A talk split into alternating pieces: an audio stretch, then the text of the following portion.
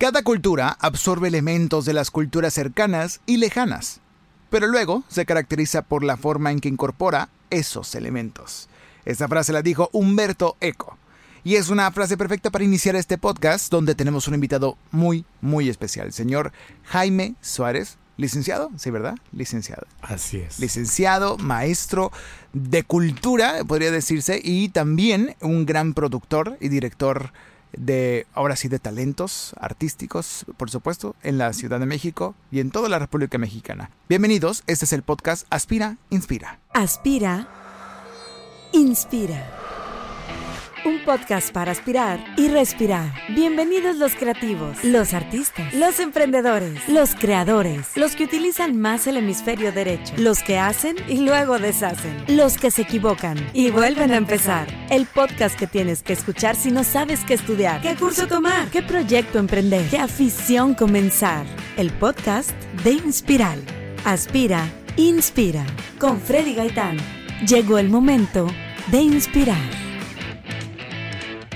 Así es como ya lo escuchaste, estamos iniciando este podcast, este episodio especial donde está el señor Jaime Suárez. Eh, le digo señor, es familiar mío, es, es hermano de mi mamá y está aquí con nosotros porque era necesario tenerlo en este espacio, era necesario darle un homenaje, era necesario que la gente conociera su trabajo y conociera todo lo que ha hecho. Jaime, bienvenido. Gracias, Galle, muchísimas gracias. Aquí estamos felices de recibirte en este espacio, en esta cabina, porque queremos saber de ti, saber de lo que has hecho, saber cómo comenzaste tu carrera artística. Pero primero, dinos, ¿cómo, se define tu trabajo, tu puesto, tu, tu empleo actual? Pues mira, mi empleo actual es promotor cultural. Ese es podríamos decir la definición sintetizada. Promotor cultural. Así es. ¿Qué hace un promotor cultural? Pues gestión. Gestión cultural para poder llevar a escena el talento, ya sea el talento mexicano o el talento internacional que viene a los festivales en México. Ok. Entonces, eh, gestiona el talento, es decir, tú buscas talentos, o sea, actores, bailarines, performers de México y de todas partes del mundo, ¿verdad? Sí, pero más que buscar individuos, es buscar compañías, ver espectáculos en, diferentes países de, teatro, de danza, de música clásica y promoverlos en México o artistas mexicanos que se promueven en el extranjero. Ok, entonces es para exportas e importas talento. Así Se podría decir, ¿no? Y cómo se siente importar talento humano, porque sabemos ah, que hay gente que exporta materiales, recursos, eh, inclusive eh, empresas completas, pero tú trabajas con seres humanos sensibles, trabajas con seres humanos artísticos, creativos, eh, inspirados y que inspiran a los demás. ¿Cómo se siente eso? ¿Es, ¿Es muy diferente o muy parecido? Pues mira, para mí primero hay una satisfacción muy importante que es poder acercar a los artistas extranjeros o los espectáculos, lo que está pasando de la cultura en el mundo a México y de esta manera pues poder acercarle al público mexicano cosas que mucha gente no puede ver o en Nueva York o en Londres o en, Europa o en, otros países. Y eso ya creo que para mí es una labor muy importante para la gente que no puede verlo fuera. Hay mucha gente que sí puede, pero la mayoría no casi filantrópica, ¿no? Porque realmente están acercando a un público en general de todos los, de todos los eh, ramos, de todos los campos, porque también hay eventos gratuitos, hay eventos de gobierno, hay eventos abiertos al público, pero también hay eventos exclusivos para gente que desee ver a ciertos artistas y no solamente bailarines, también actores, músicos también traen, ¿verdad? Sí, orquestas. Orquestas y todo, ¿no? ¿Cómo ve la escena del cultural en México? ¿Es difícil organizar ese tipo de conciertos y eventos? Eh, mencionaste la palabra filantrópico y es de, en, ese sentido es filantrópico porque la cultura no es un negocio. Ok. La cultura no no, deja. No deja dinero. Realmente, ajá. Parece, parecería yo vivo de eso. yo vivo de promover la cultura, pero ahí hay muchísimos eh, eh, pues uh, cabos que atar para poder llevar a escena un espectáculo, es decir, y hacer una gestión con el artista, por ejemplo, un artista francés, Ajá. y buscar que el, el país lo, lo apoye con pasajes de avión, con boletos, con carga, con todo eso para que a México no le cueste lo que realmente cuesta y se pueda presentar. Entonces ahí es donde empieza la gestión. ¿no?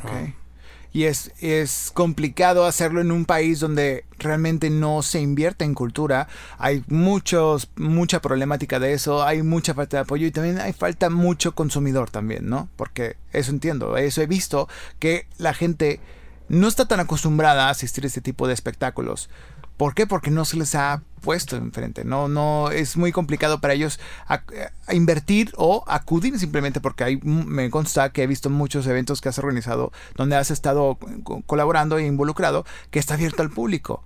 Entonces, ¿qué falta para que qué falta en México para que pueda mm, asistir más gente a este tipo de eventos? ¿Usted qué pensaría? Pues hay, mira, hay una, un tema que no se ha eh, trabajado mucho en él, que es la creación y la educación de los públicos.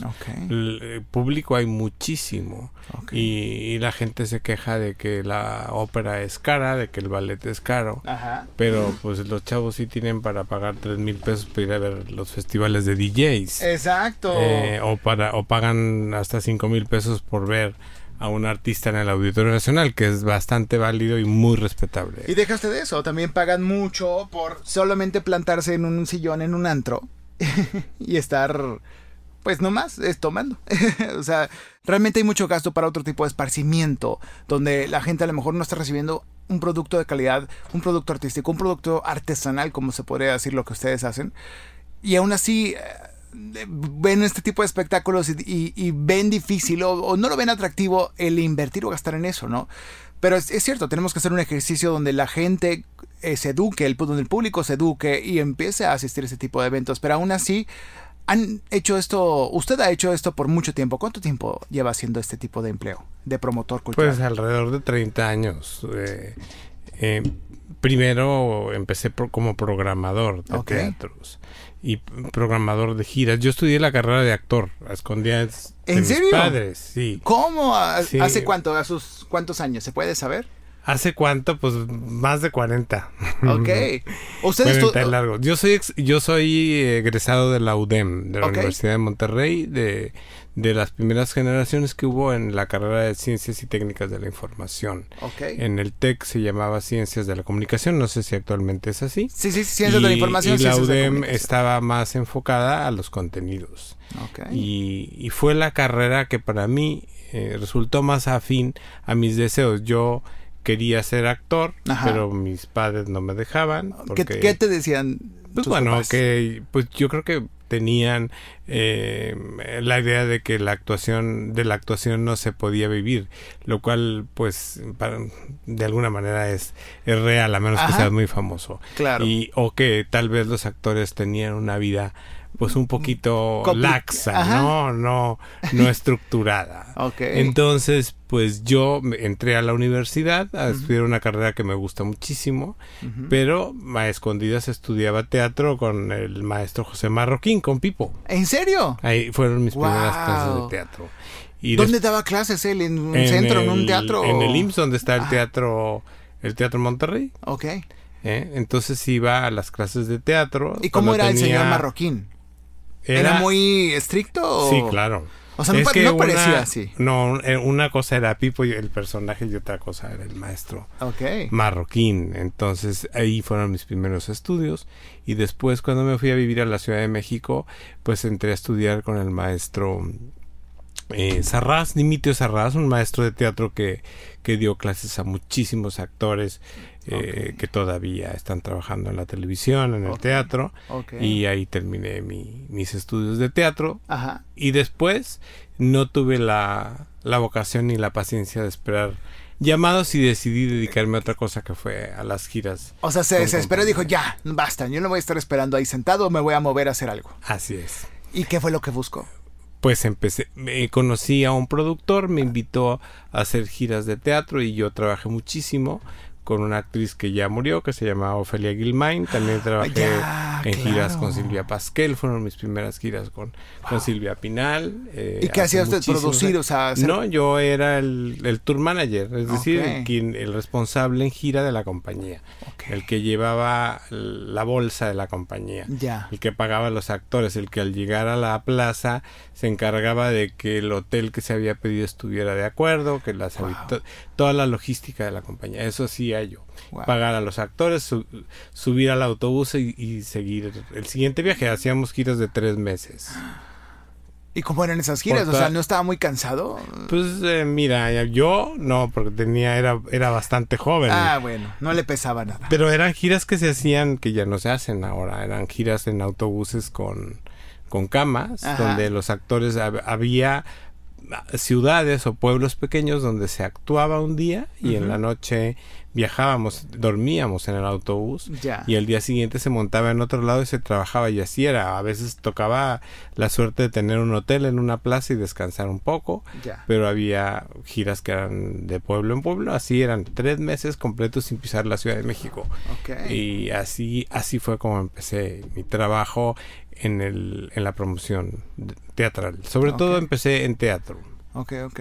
Y después eh, empezó a, a conocer todo este oficio de, de ser tour manager, de estar trabajando con talento y dijo, voy a empezar este camino también en compañías como El Cervantino. ¿Ya saltamos de El Cervantino o, o pasó algo más antes de eso? No, bueno, después de las giras eh, me invitaron a trabajar como programador del Centro Cultural Helénico, Ujú. que está en la Ciudad de México. El helénico. Y había un productor que ya murió y, y después eh, él tenía otros teatros y también em- empecé a programar el teatro lírico, que es un teatro que ya no existe, nada más solo existe la fachada, está detrás del teatro de la Wow. ciudad. La fachada se conservó por cuestión histórica. Eh, eh, después voy- terminé programando cinco teatros al mismo tiempo. Y de ahí pues me invitaron a ser el director de programación del Gran Festival de la Ciudad de México Oh. en 1989, 1990 hasta el 93. ¿Qué tal el nivel de estrés en, eso, en ese tiempo, en ese tipo de festivales? Pues yo ¿O- creo que hay un hay una edad en la que uno es bastante irresponsable que ni cuenta te das de todas las cosas que haces o a lo que te comprometes. Y Wow. yo estaba en esa edad. Ni, ni me fijé, el nivel de estrés lo empecé a sentir más adelante. Yo estuve hasta el 93 ahí. Y después eh, hubo un año, el 94, que fue donde vino un cambio político en México muy fuerte porque fue cuando matan a- al, al candidato Colosio. Ah, ok. Eh, eh, ¿Y qué, suce- o sea, qué sucedió con que la cultura? Pues eh, se terminó el festival donde Ajá. yo estaba y, y- y me entré a trabajar a la Cancillería, a Relaciones Exteriores, Ok. a promover escritores, un, algo que no había hecho nunca, que Wow. para mí fue muy interesante. Me llamaron, me dijeron, ¿te interesa el, el área de literatura de la Cancillería? Y dije, claro que sí. Y entonces mi trabajo era promover escritores en el extranjero, surtir todas las embajadas de las revistas culturales, de los libros y, y encargarme de las conferencias de Octavio Paz, de Carlos Fuentes en el extranjero. o sea, estuvo y- colaborando con ellos. Una hora, un año, perdón. un, Un año año, con en ellos. todo el 94 Wow. y en el 95 me llamaron a dirigir la programación del Palacio de Bellas Artes. ¿En por, serio? Por siete años. ¿Y cómo era eso? Viví, o sea, usted pues- es- vivía ahí en ese palacio, de cuenta. Pues viví, prácticamente viví Wow. en el Palacio de Bellas Artes siete años, porque, porque ahí había que hacer un trabajo de mesa, de programación, y después cuando venían los artistas, las compañías, las orquestas, los ballets, eh, pues había que estar hasta que se terminara la función. Y o sea, conoce todos los recovecos del Bellas Artes, o sea, Todos. del palacio. Desde antes de la remodelación Wow. y después de la remodelación.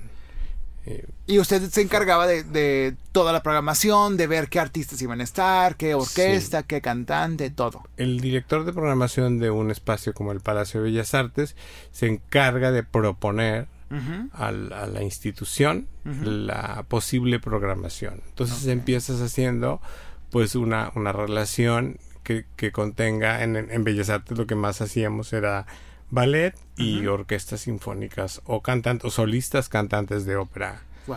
Mi primer artista con el que yo trabajé en el Palacio de Bellas Artes fue José Carreras.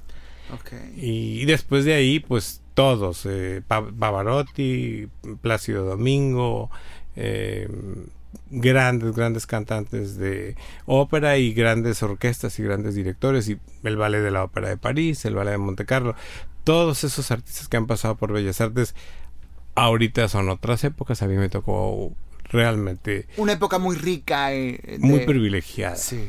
Muy privilegiada y el público va. Eh, cuando tú dejas de hacer actividades en, en, una institución, en un teatro, el público pues empieza a ver que hay como un hueco, que no hay actividades y el público se empieza pues a retirar. Eh, ¿Qué es lo que está pasando ahorita? Eh, hay muy pocas actividades eh, internacionales en el Palacio de Bellas Artes. Hay nacionales y muy buenas. se está privilegiando a los artistas nacionales, lo cual me parece importantísimo.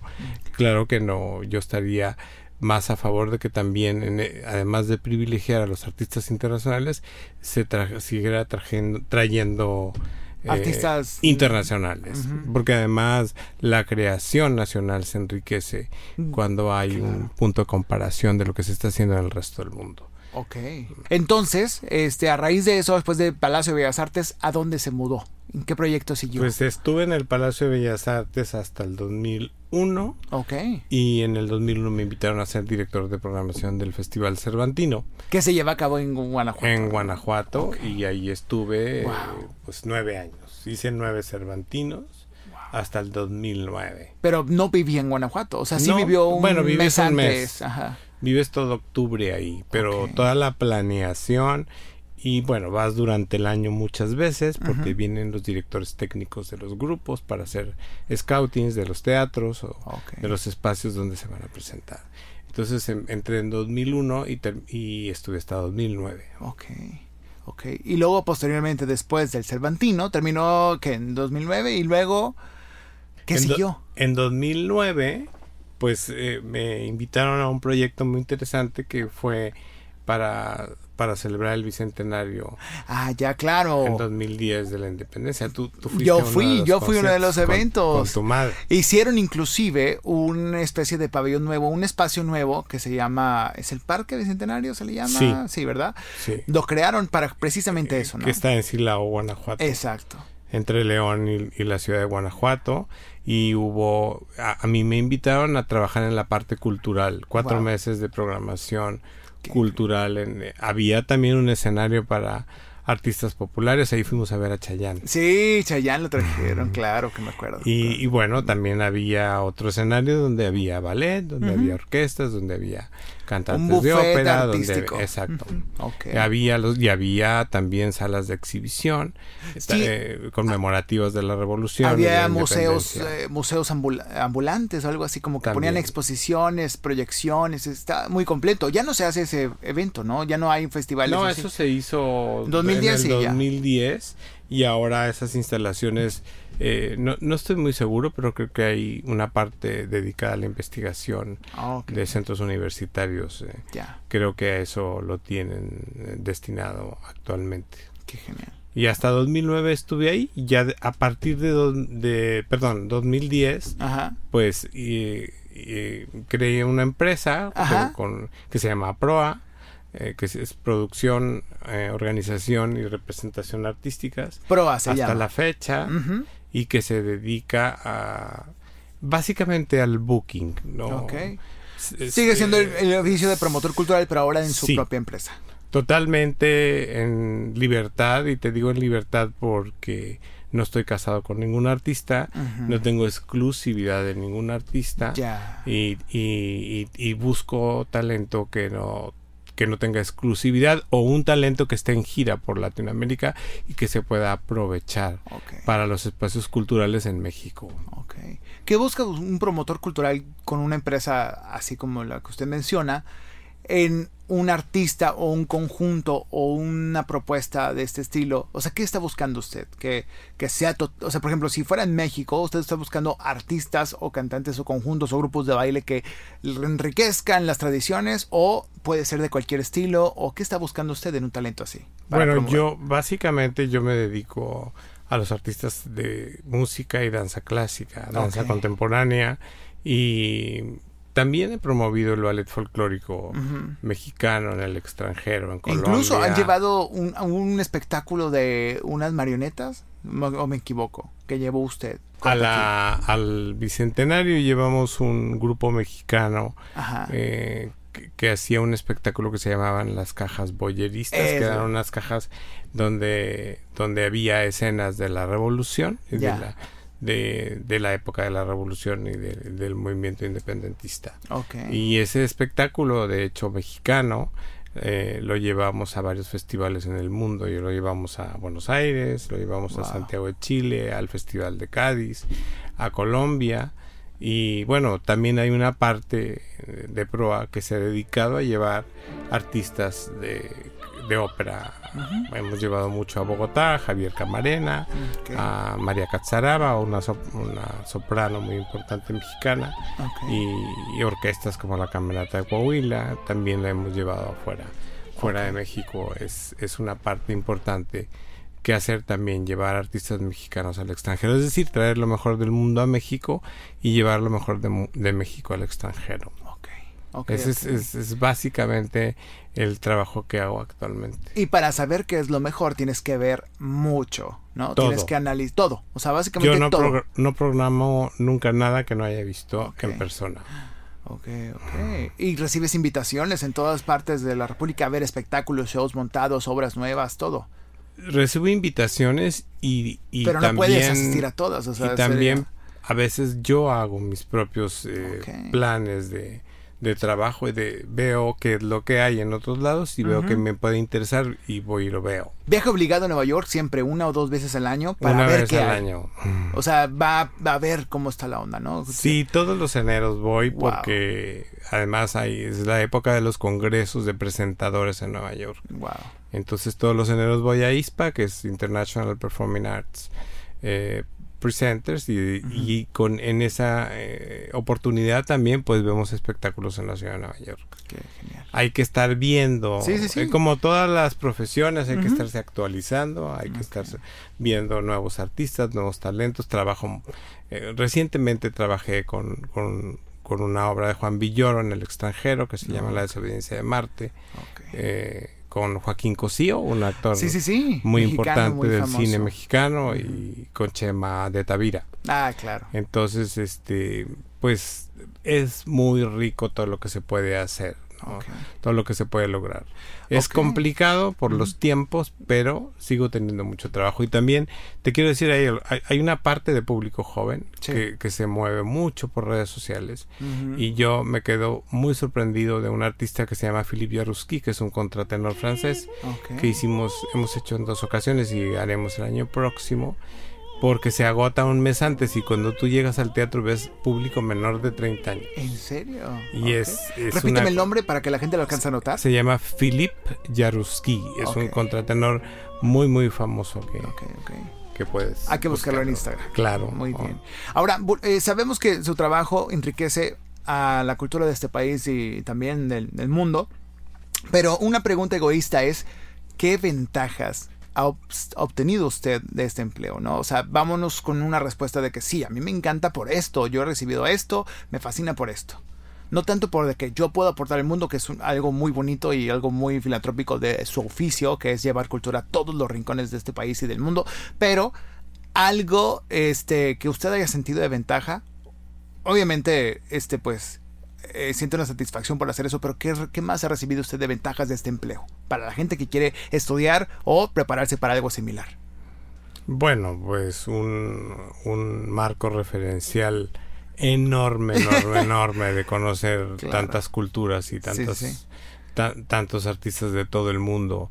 Una de, los, de las experiencias más ricas y memorables para mí fue haber podido estar en Oceanía y conocer las culturas eh, aborígenes de Nueva Zelanda, los maoris, eh, estar en una ceremonia maori y, y estar en Australia y, y, ver pues se hacen cantidades de cosas que no nos ni nos imaginamos porque está del otro lado para nosotros es totalmente geográficamente del otro lado del mundo. Entonces, tener ese acceso, esa oportunidad, pues para mí es una de, los más, de las cosas más enriquecedoras. Y luego artistas que a mí me han, me han este, llenado muchísimo, que me han impactado muchísimo también.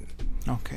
¿Y desventajas de este empleo? De Desventajas, pues Yo creo que la única desventaja puede ser, bueno, uno, el estrés enorme en el que se vive, porque es una gran responsabilidad, como tú dijiste, trabajar con, con seres humanos que llegan y que tienen que hospedarse y si el hotel no está o si no llegó o se perdió el avión, todas esas cosas son muy estresantes.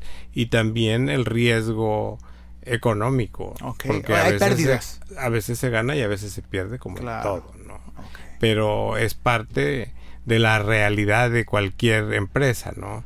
en, en, algunos espectáculos ganas un poquito más, en otros ganas menos, pero te recuperas de otro y es así. Ok, ok. ¿Qué se necesita estudiar o dónde recomiendas empezar para alguien que está escuchando esto y dice, yo quiero hacer lo mismo, yo quiero ser promotor cultural, quiero organizar este tipo de eventos, producir este tipo de eventos, trabajar con talentos? ¿Qué deberían de hacer?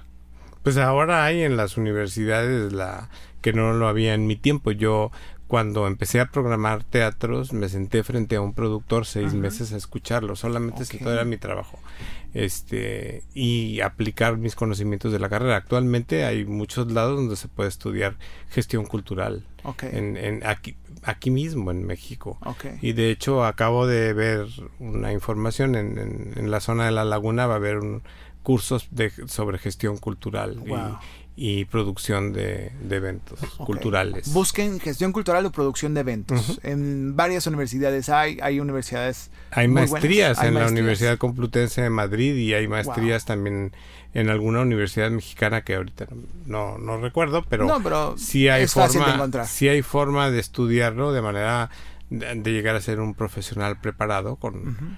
eh, con toda la parte que a mí no me tocó, yo lo aprendí en la vida. En la marcha. Ok. Entonces recomiendas también acercarse a alguien como tú para empezar a, a aprenderle, a absorber todo conocimiento, trabajo y demás. ¿no? También, también bueno puede ser. Hacer sí. lazos en relaciones. De hecho, ahí. hay mucha gente joven que empezó conmigo y que actualmente eh, están ocupando cargos importantes wow. en la promoción cultural eh, oficial uh -huh. y, también como individuos, como empresas. Ok, ok, muy bien. Eh, Jaime Suárez, eh, queremos saber también eh, una recomendación. Nosotros le decimos receta, necesitamos que nos, rec necesitamos que nos recetes qué libro, qué disco, qué película, qué obra o qué serie ver relacionada con tu trabajo, con lo que te ha inspirado, con lo que te haya movido, que recomiendes de que les recomiendo este libro o le eh, ve esta obra, busque esta obra, vela o ve esta película, te la recomiendo. ¿Qué nos puede recetar, Jaime? Pues eh, yo creo que hay que ver y leer de todo, uh -huh. eh, Freddy. Hay que, hay que ver teatro, lo más que se pueda. Monterrey se hace teatro, uh -huh. no el, el, que yo quisiera a veces, ¿verdad? a veces se hace mucho teatro comercial en Monterrey sí. y, y, es una de las cosas que yo más lamento porque es donde menos trabajo. Okay. Soy de aquí y es donde menos trabajo. Uh -huh. Entonces yo creo que no hay una receta específica. Okay. Si tienes el gusto, pues yo, por ejemplo, voy a todo lo que me invitan o a todo lo que veo que me gusta. Okay. De teatro, de conciertos y, y, y, así es como te puedes enriquecer. Una obra en específico, pues no te puedo decir ahorita cuál, pero, okay. pero pues hay que ver de todo y hay que leer de todo. Hay que ver y consumir de todo, ¿no? Claro. Ok, perfecto. Último consejo que quieras dar a la audiencia que está escuchando este podcast, que quiera pues empezar en esto, ¿qué le recomiendas?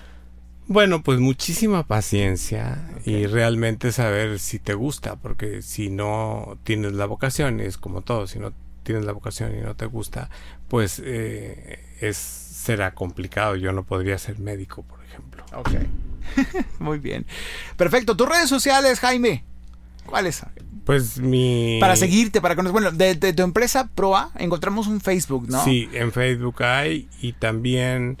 Pues estoy en estoy en Instagram. Ajá, ¿cómo se llama tu Instagram? Yo Jaime Suárez 2911. Sí, está perfecto, porque ahí conocemos dónde estás, qué estás haciendo, sí, claro. tus proyectos, ahí subes a, lo, a, algunos de los artistas con sí. los que colaboras. Si queremos conocer más de tu trabajo a través del Instagram, Jaime2911, ¿verdad? Así es. Así siguen en, en, esta red social. La página de Proa es proa.com.mx o proa.mx, ¿verdad? Así es, sí, okay. .com.mx. .com.mx, para que conozcan un poquito más y para si, si están interesados en más en este trabajo trabajo, pues a través de esa página y las redes sociales de Jaime Suárez van a poder conocer más. Jaime, muchísimas gracias infinitas por estar aquí en este momento, en este espacio. Me complace tenerte en, en, este podcast especial que sirve para inspirar a otros a lograr sus metas artísticas, creativas y demás, ¿no? Estoy contento de que estés aquí.